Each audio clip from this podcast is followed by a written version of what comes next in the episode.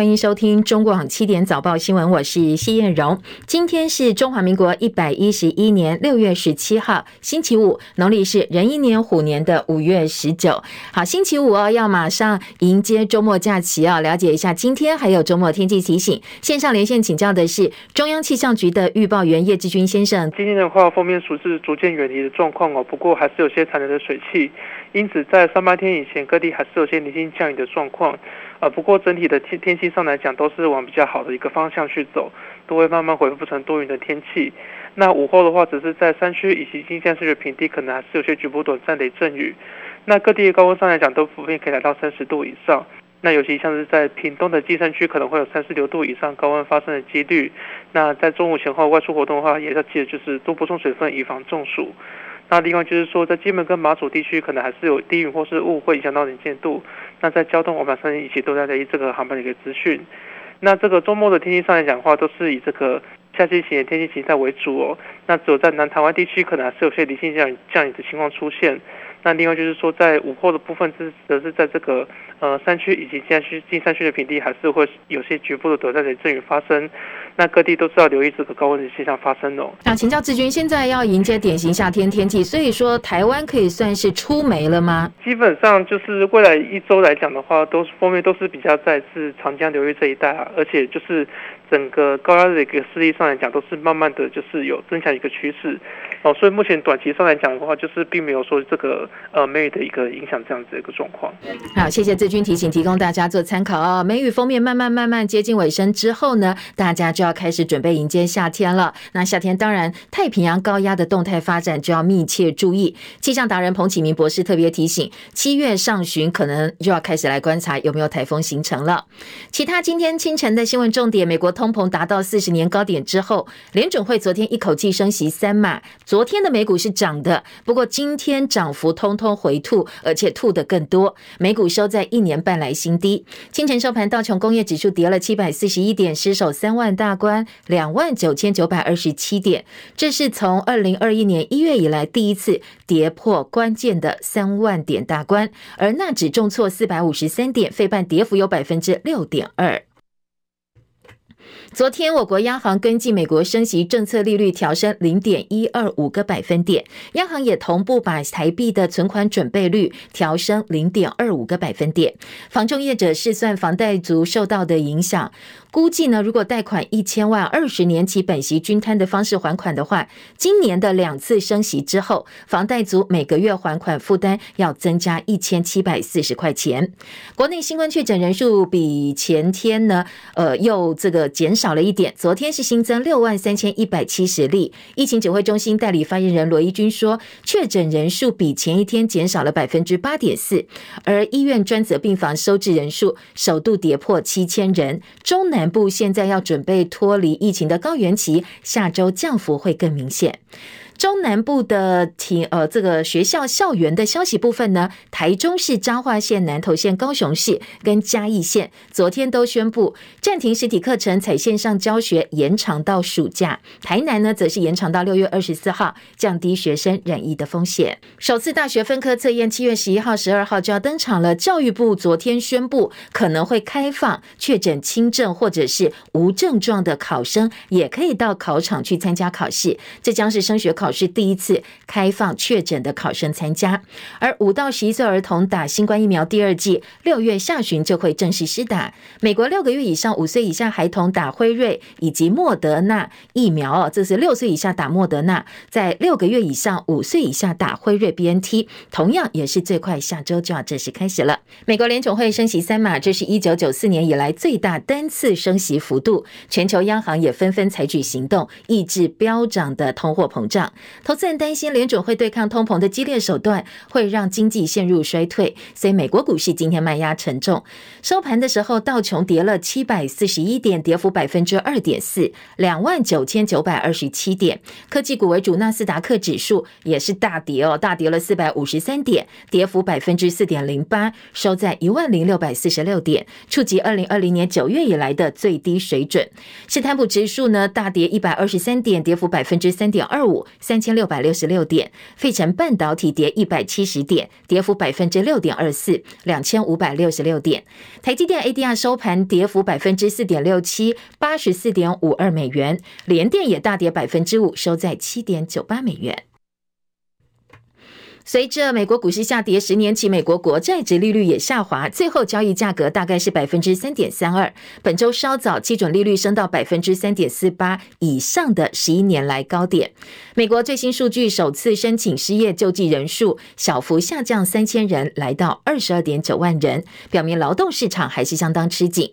美国总统拜登接受美联社三十分钟的专访，他说呢，经济衰退不是没有办法避免，美国人民相当沮丧。不过他鼓励大家，比起其他国家，美国应对通膨还是在上风的。之所以这么乐观呢，拜登举例说，美国的失业率是百分之三点六，而且美国国力犹在。他呼吁人民保持信心，他认为要在眼前十年取得领先优势，美国还是占上风。他还特别强调，这不是夸张，这是事实存在。深夜，欧洲股市主要指数收在三个月来最低点。伦敦股市跌两百二十八点，跌幅百分之三点一四，七千零四十四点。德国法兰克福指数大跌四百四十六点，来到了一万三千零三十八点，跌幅百分之三点三一。法国巴黎指数跌一百四十三点。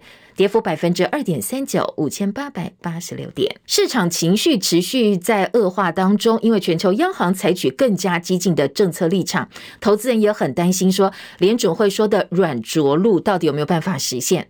瑞士央行隔夜升息十五年来首见，英国央行也要宣布连续第五次升息。我们的央行昨天召开里监事会议，宣布升息半码，同时调升台币存款准备率一码，而且没有再祭出第五波的打防措施下修今年的 GDP 来到百分之三点七五，调整之后重贴现率、担保放款融通利率，还有短期融通利率，分别是百分之一点五、百分之一点八七五，还有百分之三点七五。央行这一次决定哦，最主要是考量到内需服务业深受疫情影响，现在你又必须要面对打击通膨，所以呢，总裁杨金龙不讳言的说，这一次跟三月份的升息相比，是更困难的决定。这是一个比较。复杂的、比较困难的一个抉择哈。那不但就是说我们内需产业不如我们当时所想象的这样的复苏的那么好，但是呢，我们又碰到了这个通膨的一个问题，所以呢，中央银行必须要展现我们控制通膨的一个决心。在这一段期间，因为我们六月到九月这一段三个月的时间，如果说全球国际的呃金融市场波动非常的大。需要中央银行呢，在做某种的一个啊货币政策的一个回应的时候呢，我会审慎的去评估适当的一个时机。如果需要的话，我我们也一定也会召开临时的啊啊常务理事会。因应国际情势，还会再做机动性的调整。央行升息半码，没有再对房市祭出了选择性信用管制。房地产业者哦说有点意外，因为总裁杨金龙说，三月份实施的管制措施已经看到成效，后续再是不动产的贷款状况再做滚动式调整。行政院昨天晚间也宣布，劳工纾困贷款升息半码的利息，政府全额负担，而学生就学贷款同样教育部也会有所补贴哦。希望呢劳工以及学生。不会因为升息增加了利息的负担。台北股市昨天在台积电开盘秒填息的气势带动之下，一早反弹将近两百点。不过好戏只演了半小时之后，航海王跳水急杀，多方气势尽失。美国股市期指也是翻黑了，所以午盘之后台股急挫，上下震荡超过三百七十点，收盘跌一百六十点，收在一万五千八百三十八点，一万六千点得而复失，成交量放大到两千七百四十九亿。而台币呢，昨天亚洲货币普遍走扬的情况之下，盘中台币一度升到一角多，站上二十九点六字头。不过在股市翻黑之后，汇价同步哦，把这些升幅通通回吐，收盘为升零点五分，收在二九点七三五兑换一美元。台北及元泰外汇市场的总成交量微缩到十二点七三亿美金。美国对伊朗祭出新制裁之后，国际油价今天走扬。纽约商品交易所西德州中级原油七月交割价上涨二点二七美元，每桶一百一十七点五八美元。伦敦北海布伦特原油八月交割价上涨一点三零美元，每桶一百一十九点八一美金。美国政府官员在一场机密简报会上表示，现在透过外交途径解决伊朗核问题的希望相当渺茫，所以如果有必要的话，美国会加大对伊朗的制裁。财力量。美国驻中国大使伯恩斯今天表示，美中关系现在是五十年来的低点，北京行径是最主要原因。他说，大陆曾经答应和平处理两岸问题，但是却升级对台湾言论，侵扰台湾周边领域。所以现在美国正在积极跟大陆北京交涉，希望中方能够信守承诺。伯恩斯到中国大陆上任将近三个半月，他今天在北京是用视讯的方式分享他到职以来的心得，而且大谈美中关系、台海情势，还有其他区域性的问题。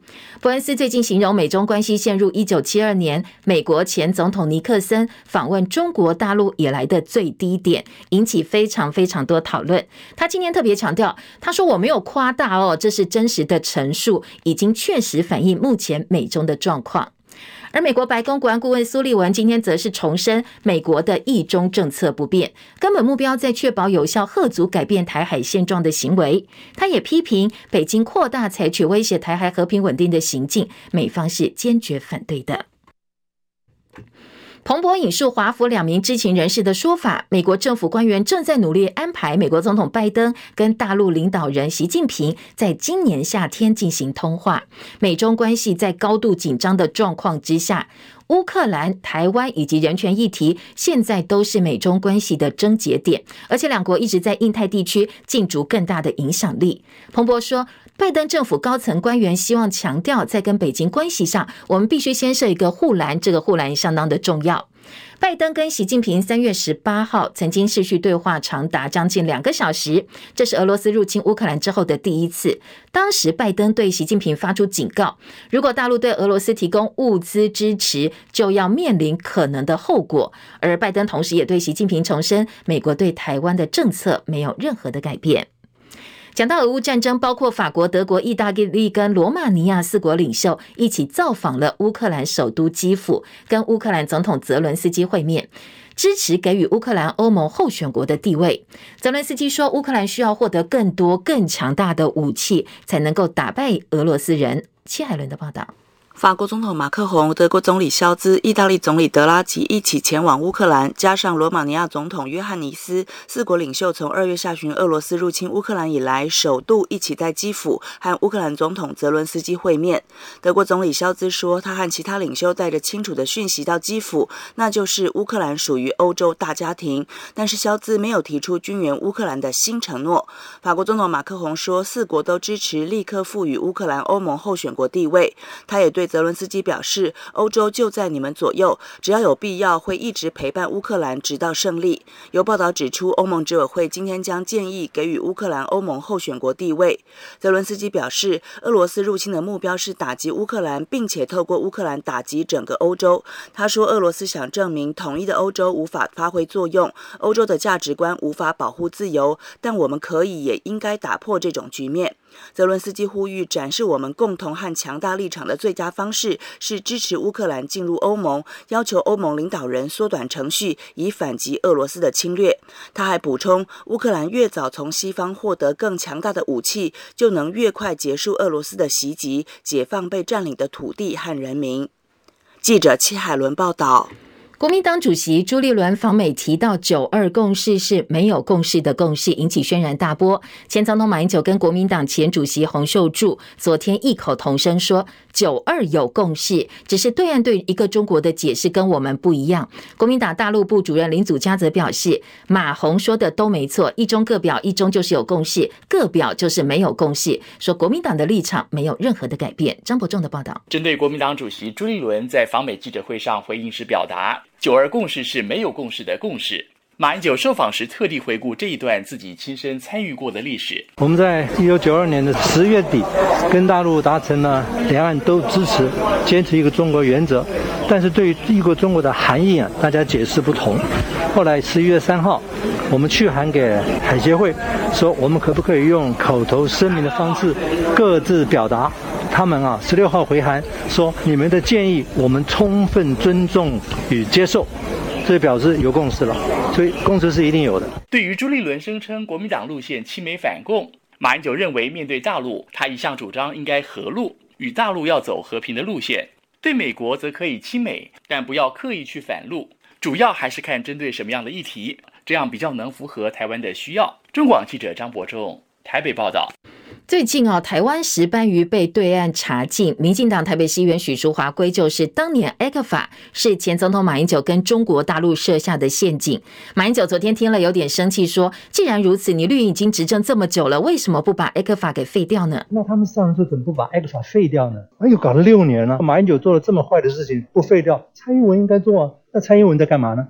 好，绿营把台湾石斑鱼被禁归咎是因为马英九在任内推动 A 克法还说这是中国大陆跟马英九联手设下奥的一个陷阱。马英九昨天反问说，蔡英文总统已经执政六年了，那既然马英九做了这么不对的事，那这六年来为什么民进党政府不把 A 克法给废掉？那这六年来蔡英文到底在做什么呢？国内昨天新增新冠肺炎六万三千一百七十例的本土确诊病例，五十一例境外移入，一百六十八例死亡。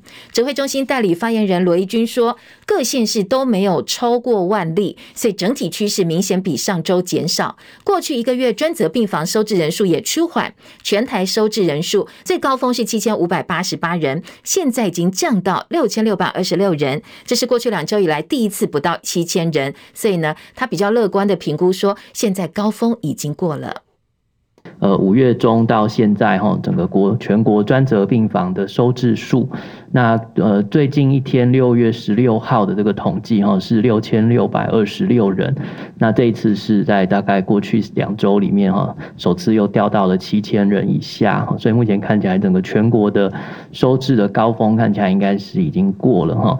那在南区跟高屏区的部分呢，目前看起来也是呃正在高原期哈，所以有上下起伏。不过昨天看起来是。呃，明明显六区都是有一致性的，呃，收指数有下降的一个状况哦。死亡个案当中最年轻是十七岁的青少年，罗维军也特别说了他的状况。十七岁的一个有呃没有接种疫苗，但是有这个多重慢性疾病的一个呃男生哈，他本身有呃食道闭锁等等这一些慢性病，是属于一个长期卧床的这个青少年哈。他是在六月五号发烧、咳嗽、有痰哈，然后六月六号说快筛阳性。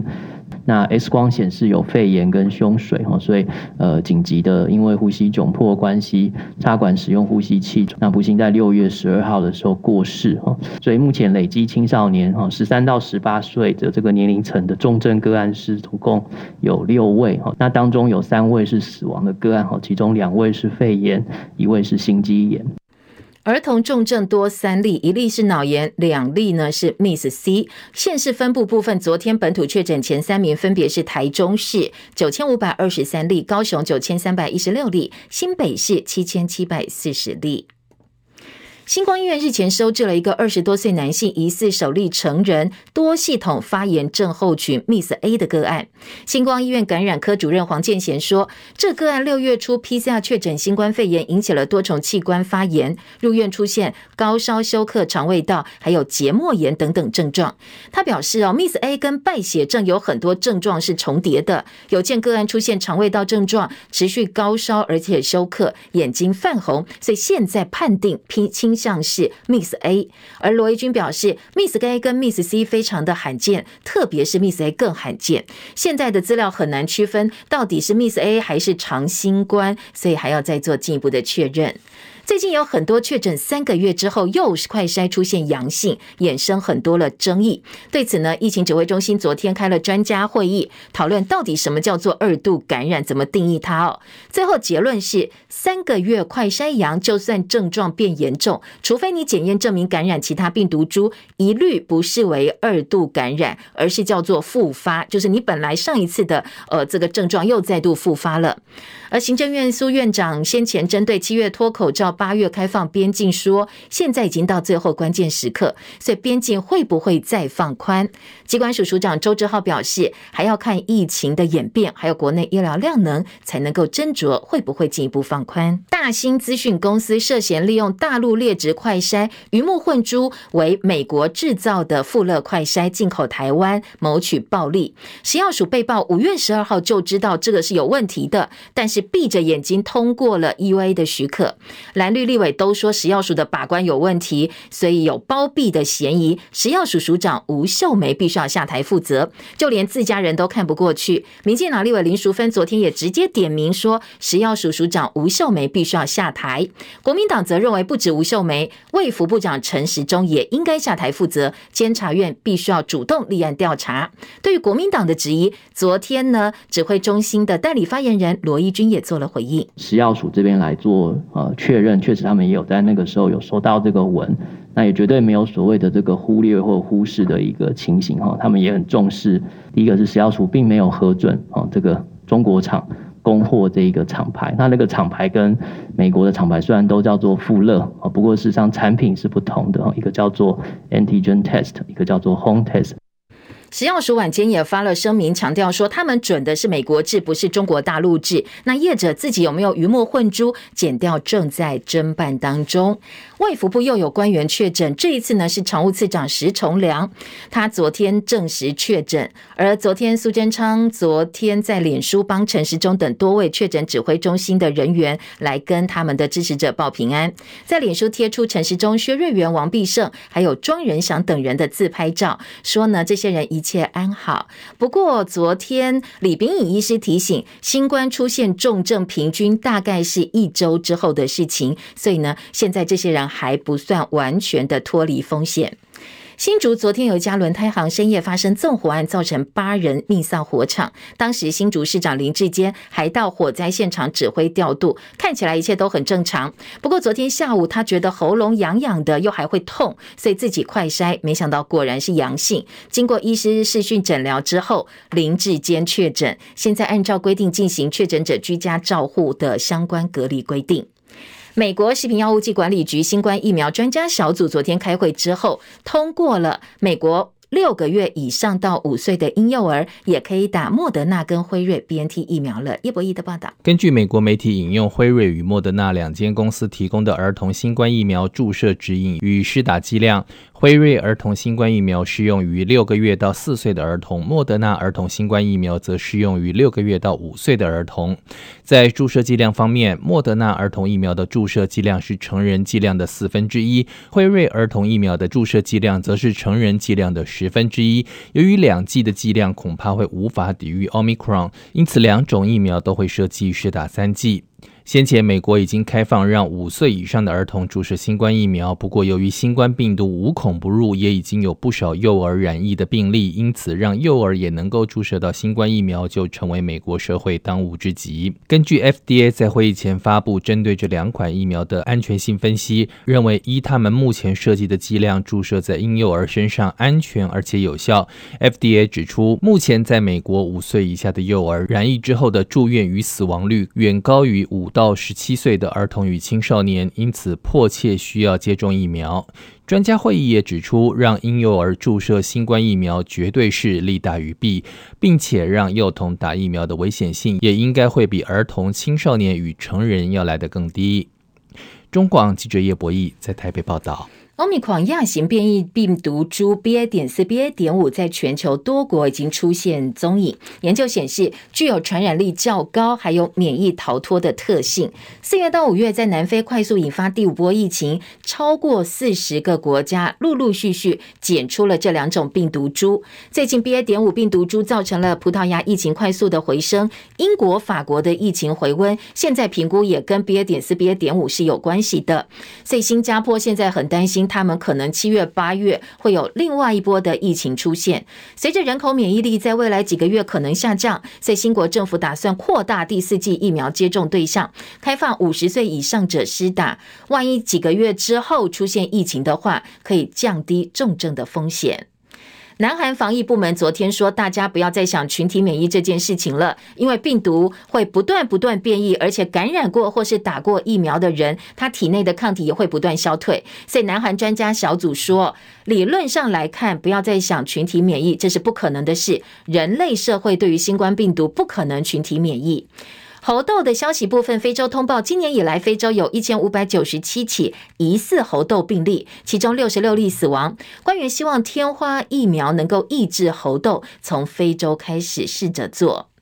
三月以来，大陆上海、北京多地爆发疫情，对大陆经济造成了重大影响。大陆前财长楼继伟昨天表示，这一轮的疫情防控当中出现了类工地悲剧现象，他质疑不当的风控影响全局，很难追究责任。他说要总结防疫经验教训，优化应对政策，才能够从根本上扭转经济下行的压力。他质疑哦，现在全面的风控对于经济带来了不利影响。大陆今年五月刚刚完成第一架用户试飞的 C 九一九大飞机，马上就要听证交付，开始进入商业飞行了。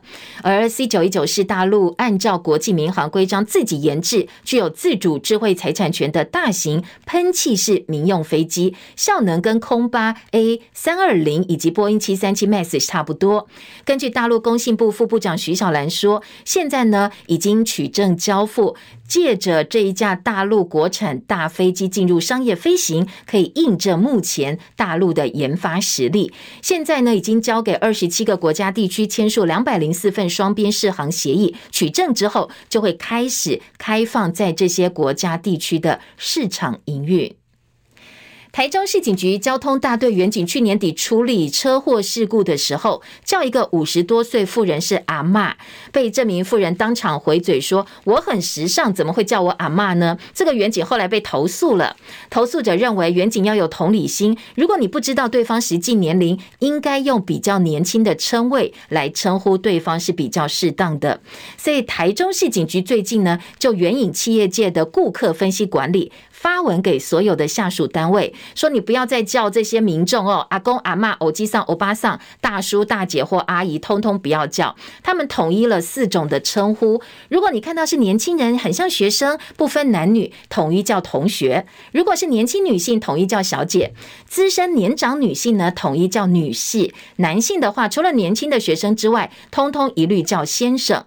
至于一般我们常常会叫的阿公阿嬷、少少年呢，或者是欧巴桑。像偶机上大叔、阿姨、小姐、小妹等等哦，他说呢，呃，大姐、小妹通通都不要再用了，避免造成民众不良的观感，也要维护警察的形象，这是公文的规定哦，所以以后不能够叫阿嬷、阿公，通通都要叫呃同学啦，或者是小姐、先生、女士，这是公文书上的规定。艺人陶晶莹自创的麻辣烫品牌辣杯杯，今年初进驻百货公司美食街，持续热销。那昨天呢，传出公司有股东合作纠纷，辣杯杯前任董事长刘姓董事长恶意阻止厂商请款，所以陶晶莹为此呢，带垫了三百多万。他昨天陶晶莹特别强调说，厂商积欠的贷款现在已经没有问题了。辣杯杯先前发出一封信给员工说，应付款项遭到前董事长刘姓董事长阻挠，股东不断规劝请求会计人员每天哀求未果之后，现在呢，陶晶已经独立出资结清，那希望员工可以放心。NBA 总冠军赛，勇士队连拿了第四场跟第五场，现在三胜两败听牌，距离欧布莱恩金杯只差一场胜利。台湾时间稍后九点钟，第六场比赛在波士顿进行。勇士队总教练科尔已经霸气宣示说，他们会在波士顿拿下冠军。不过塞尔提克球迷不必太悲观哦，因为勇士今年季后赛客场关门战从来没有赢过，通通都吞败，客场关门战战绩零胜三败。这个黑历史呢，也让很多勇士球迷乐观不起来，所以最后鹿死谁手恐怕还很难说。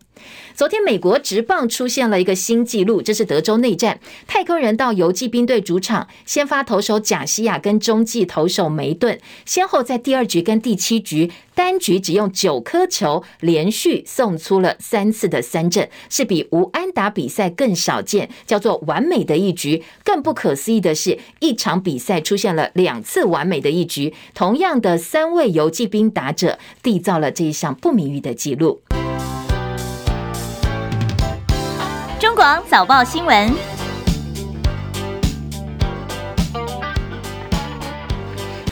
早报在头版的新闻重点，我们快速来扫描一下。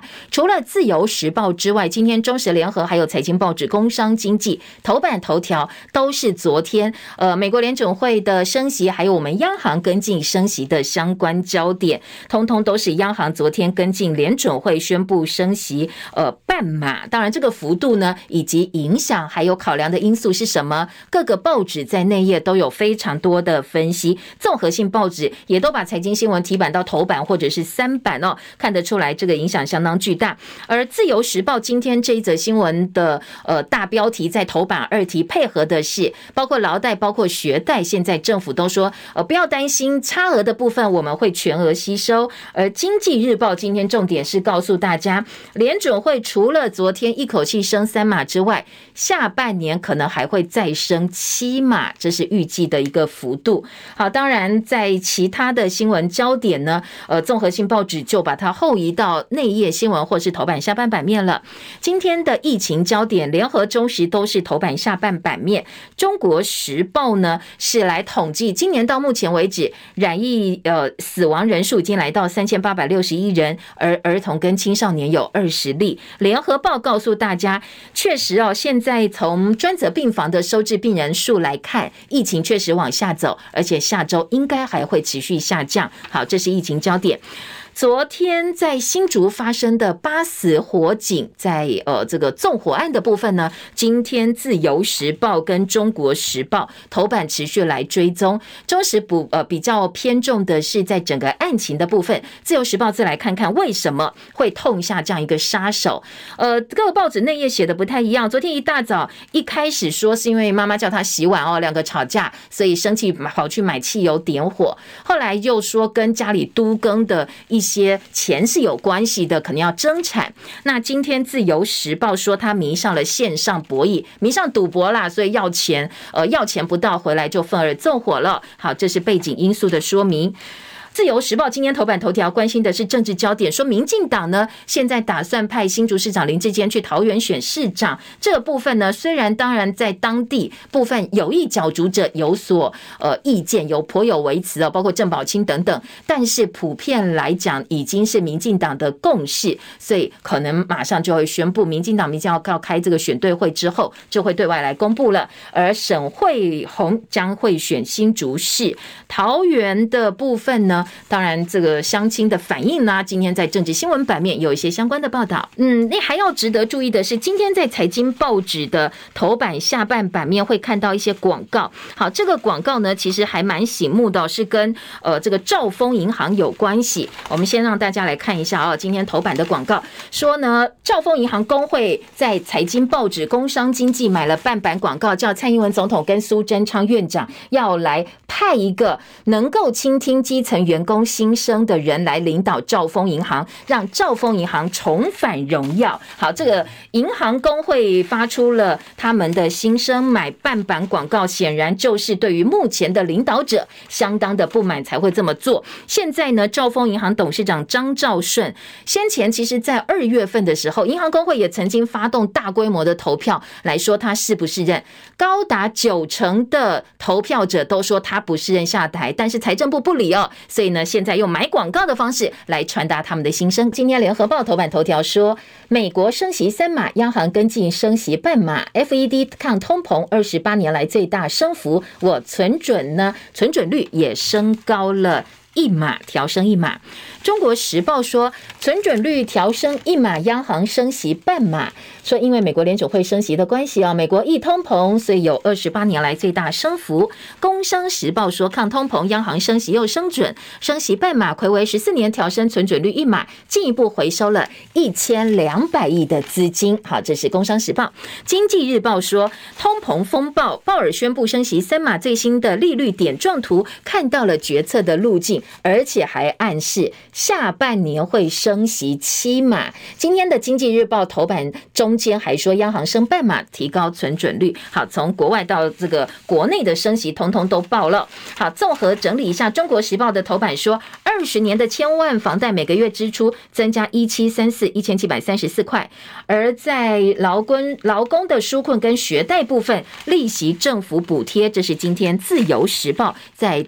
呃，头版中间版面的报道，杨金龙希望能够兼顾内需，组合拳来打通膨。我们今年的 GDP 下修不保四，估计呢年底前货币政策都是朝紧缩的方向走。国内通膨居高不下，昨天呃央行是思考了物价上涨压力以及紧缩货币政策的一些呃权衡之后，决定升息半码。很多人说半码升息到底是升什么意思呢？今天的财经报。有很多分析，我们一一来听啊。今天呃，《工商时报》在。内页的社论部分，二版社论说，央行这波升息软硬兼施，台湾央行升息方向跟美国一致，政策目的都是以对抗通膨为重点，但是幅度跟手段相对我们比较温和，显示央行对国内经济情势采用多元的手段，软硬兼施，希望慢慢慢慢把经济导向更稳定的状况。服务跟中小企业是现在经济困境当中的重灾户，台湾通膨主要来自进口大宗物资价格大涨，供给面的压力，相对的需求面的推升压力并不明显。另外还要关注的是，央行这一次升息并没有在信用选择性信用管制上琢磨，所以房地市场呢，现在应该是在停看听的阶段。房地产关系着经济稳定跟银行体系安危，在冷却的过程当中，能不能够软着陆，是央行紧缩政策成败的重中之重。所以可以看到，央行考量方方面面之后，决定升息半码。工商时报下半版面还说，呃，这个联准会呢，昨天其实也安抚社会大众说，我们不会是这么大规幅、大幅度的一个升息变成常态。昨天，呃，美国联准会说不会，但是今天经济日报的二版来分析说，美国经济衰退已经逼近临界点。彭博说，二零二四陷入萎缩可能性接近百分之七十四，市场警告飓风就要来袭了，奢侈的资产价格可能会。泡沫破灭，好，这是经济日报。来看看美国的状况。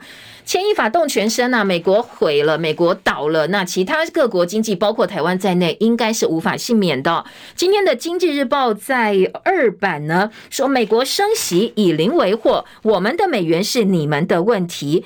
说美国联准会升息的连锁效应，包括股市摔得了鼻青脸肿，房市摇摇欲坠，加密货币更是血流成河。还有一个升息副作用，就是美元晋升。当然，美元晋升，其他的货币市场势必也会联动。所以今天的财经报纸说，这个叫做以零为货。经济日报的社论分析，联准会强升息有没有办法抑制通膨？结论是不会，没办法，还有变数。好说呢，当然抗通膨是联准会使命，但是过去一年联准会错估通膨节奏，呃，通膨过度论证明你是大错特错，甚至还被很多网友亏说你的人生也是过度啊，哪有什么过度这种事情哦？另外，在经济日报也说，呃，昨天鲍尔还不忘说，七月会议可能只升息两码，这套决策呢就叫蛮憨。根本搞不清楚现在市场的一个动态。今天呃，这个经济日报对于升息之后有没有办法稳下来，觉得嗯不用太乐观，很难软着陆。非英式的激进，工商时报也说很难软着陆。美国企业债务违约可能会大为增加。昨天英国、瑞士双双升息，英国连五升，瑞士十五年首度升息。好，财经报纸今年两个报纸的报道。而在内页新闻部分呢，工商说央行昨天是出大招，锁住银行的资金，所以调升了存准率。企业调度现金成本会增加，这铁要是要先求不伤内需。灰犀牛、黑天鹅都是下半年的变数。而在《工商时报》呢，则说杨金龙的精准打击，从勇敢决定到比较困难的抉择，都是在走自己的路。升息效应发挥，房房市管制暂时不动。所有的评论都说房市哦，这一波没出手，比较让人惊讶。也可以看得出来哦，哪一个是优先要处理的问题？联合报三版说，小碎步升息半码没有办法。抑制通膨，它的问题是没有办呃，恐怕很难抑制通膨啦。最后结论呢，整个分析就说，你要面对的恐怕是内外夹攻的局面，因为幅度比市场预期的小，就怕升息伤害景气。但是呢，你不要忘记哦，呃，在原本因为通膨压抑消费动能，升息房贷上升排挤到其他消费的情况之下，会有所谓停滞性的通膨出现，外有物价压力，内有景气不振，内外夹攻，长期对抗通膨，大家都要有心理准备。杨建龙。叫大家注意的黑天鹅，包括俄乌战争、通膨恶化预期、中国经济下行的风险，还有呃，这个中国大陆呢，可能接下来新冠疫情，包括台湾本土疫情、国际新冠疫情的反反复复，都是必须要特别留意的事情。好，听完了这个财经焦点，马上回来关心疫情。今天的中时跟联合头版都有疫情的焦点。联合报说收治高峰期过了，疫情估计下周趋缓。儿童打莫德纳疫苗，现在 EUA 正在审查当中。中国时报则报道，全台湾的疫情缓降，专责病房收治破七千人，跌破七千人哦，并不是升破，所以整个疫情是往好的方向走。而在内页新闻的部分呢，当然跟疫情有关的话题也很多。中时联合二版都是来看我们的快筛试剂，大陆的劣质品，呃，假装是美国的富乐快筛上市，哪个环节出了问题，谁要负责任？中国时报说。轰包庇富乐快筛，绿营立委叫吴秀梅下台，食药署署长抛厂商五月就检举，质疑食药署早就知道是伪冒是假冒的，怎么视而不见呢？蓝营要求陈时中也要负责，但是记者陈仁奇特稿说，这个吴秀梅呀、啊，她的政治背景呢是相当硬，行事又很剽悍，所以呢，她的地位恐怕很难动摇。小小一个快筛试剂出包，没有办法把它弄下来。他跟现任民进党立委罗美玲关系匪浅，因为罗美玲的老公呢，就是她的弟弟吴奇祥，甚至呢，平常往来都直接叫她姐姐。他过去呢，在很多的政治实力上哦，是有相当的这个影响力，所以今天《中国时报》说不会啦，不会让他下来的。另外，《联合报》呢则说，呃，蓝绿立委都点名吴秀梅负责，食药署说是业者混充的，我们并没有准，我们准的是美国的，而且问题产品并没有流入市面。那很多流程是防君子不防小人。指挥中心重启血清调查，现在呢要来。厘清欧米狂在社区的隐形传播链，但是这一次的血清调查呢，排除长辈跟儿童青少年，所以专家说，你刻意排除老小，你的成效要怎么有代表性呢？呃，感染中重症住院之后一个月的儿童体内中和抗体只有五分之一，无敌星星可能会失效，所以指挥中心，你先让小朋友去验抗体，过低就可以提前打疫苗，你应该先去从小朋友身上来做，好，这是专家的说法。住防疫旅馆自主防疫者外出必须出示两天之内的筛检阴性证明才能够去。联合报今天的内页五版访问了魏征，魏征是谁呢？他是心脏外科权威振兴医院的院长，他五月十五号确诊。那今天联合报专访告他来分享确诊之后的感受，还有这几天确诊治疗自己的心路历程。标题还蛮耸动，魏征确诊，他说他这一次确诊的感觉知道了，为什么会有人想要安乐死。当然，因为过程是非常痛苦的。他回首染疫路，喉咙痛好像被刀割一样。欧米狂大部分轻症，所以他说早点得早点好。当然，这个东西呃也见仁见智，他自己是这样觉得啦。哦。他说呢，染疫疼痛难忍，让人不想活下去。他的症状呃喉咙痛、发烧、腹泻、流鼻水，很像感冒，一度发烧到三十八点五度。但是呢，痛是连喝水都痛，吞口水都痛，所以口水到。到后来他不吞，直接吐掉。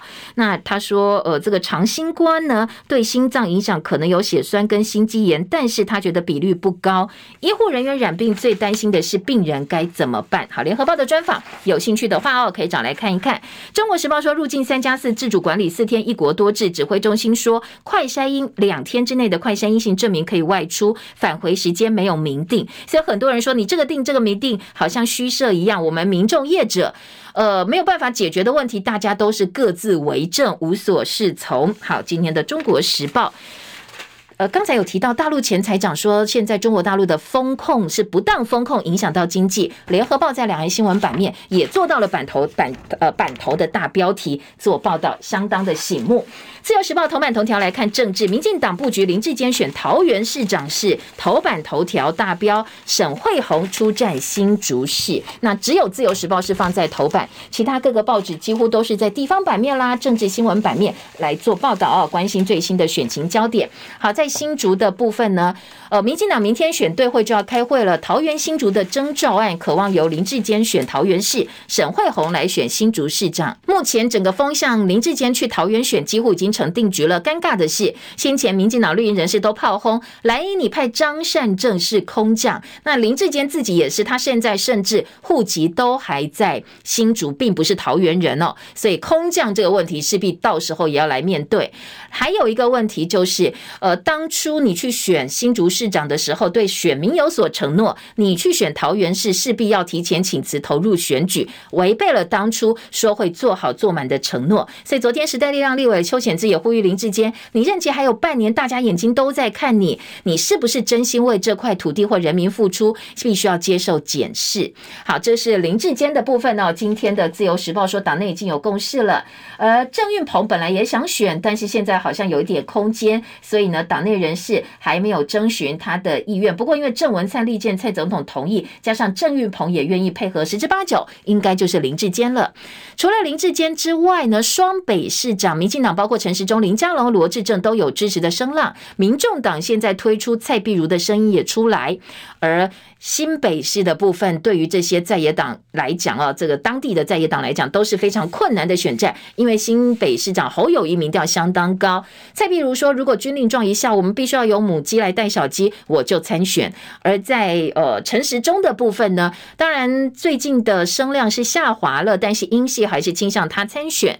新北市罗志政挑战侯友谊，这个呼声现在是最大的。而台北市陈时中、林佳龙最后会选出一个，这是目前的一个。状况，而联合报说，蓝营高雄市长民调外流，党中央被批。昨天呢，张亚中他昨天出来，呃，因为在高雄很多企业界欢迎宋文学校总校长张亚中去选高雄市长，开了记者会，他提到他已经准备好证件了。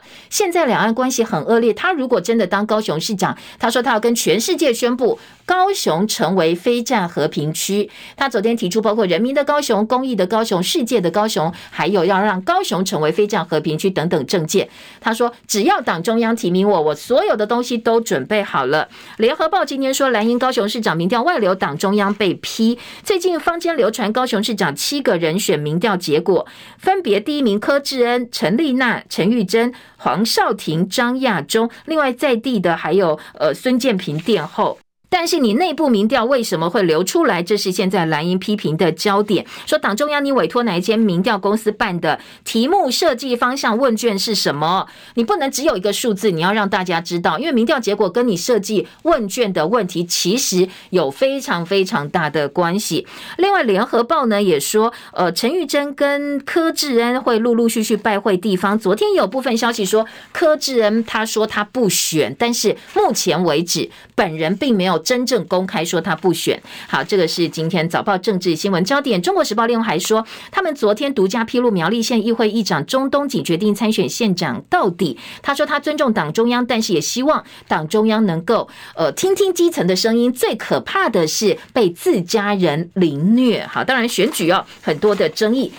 火警的消息，自由时报今天头版下半版面说，轮胎行的小老板烧死全家八个人，迷线上博弈。争家产，所以呢埋下恶祸。中国时报说，新竹轮胎行惨遭逆子纵火，八个亲人罹难，疑似是欠钱还有都更的问题。好，来听听看啊、中国时报说，呃，这个警方调查他欠了很多债务，被长辈责怪。另外还有谣传，他对家中长辈不愿意参加都跟婆有怨言，可能是因此纵火泄愤。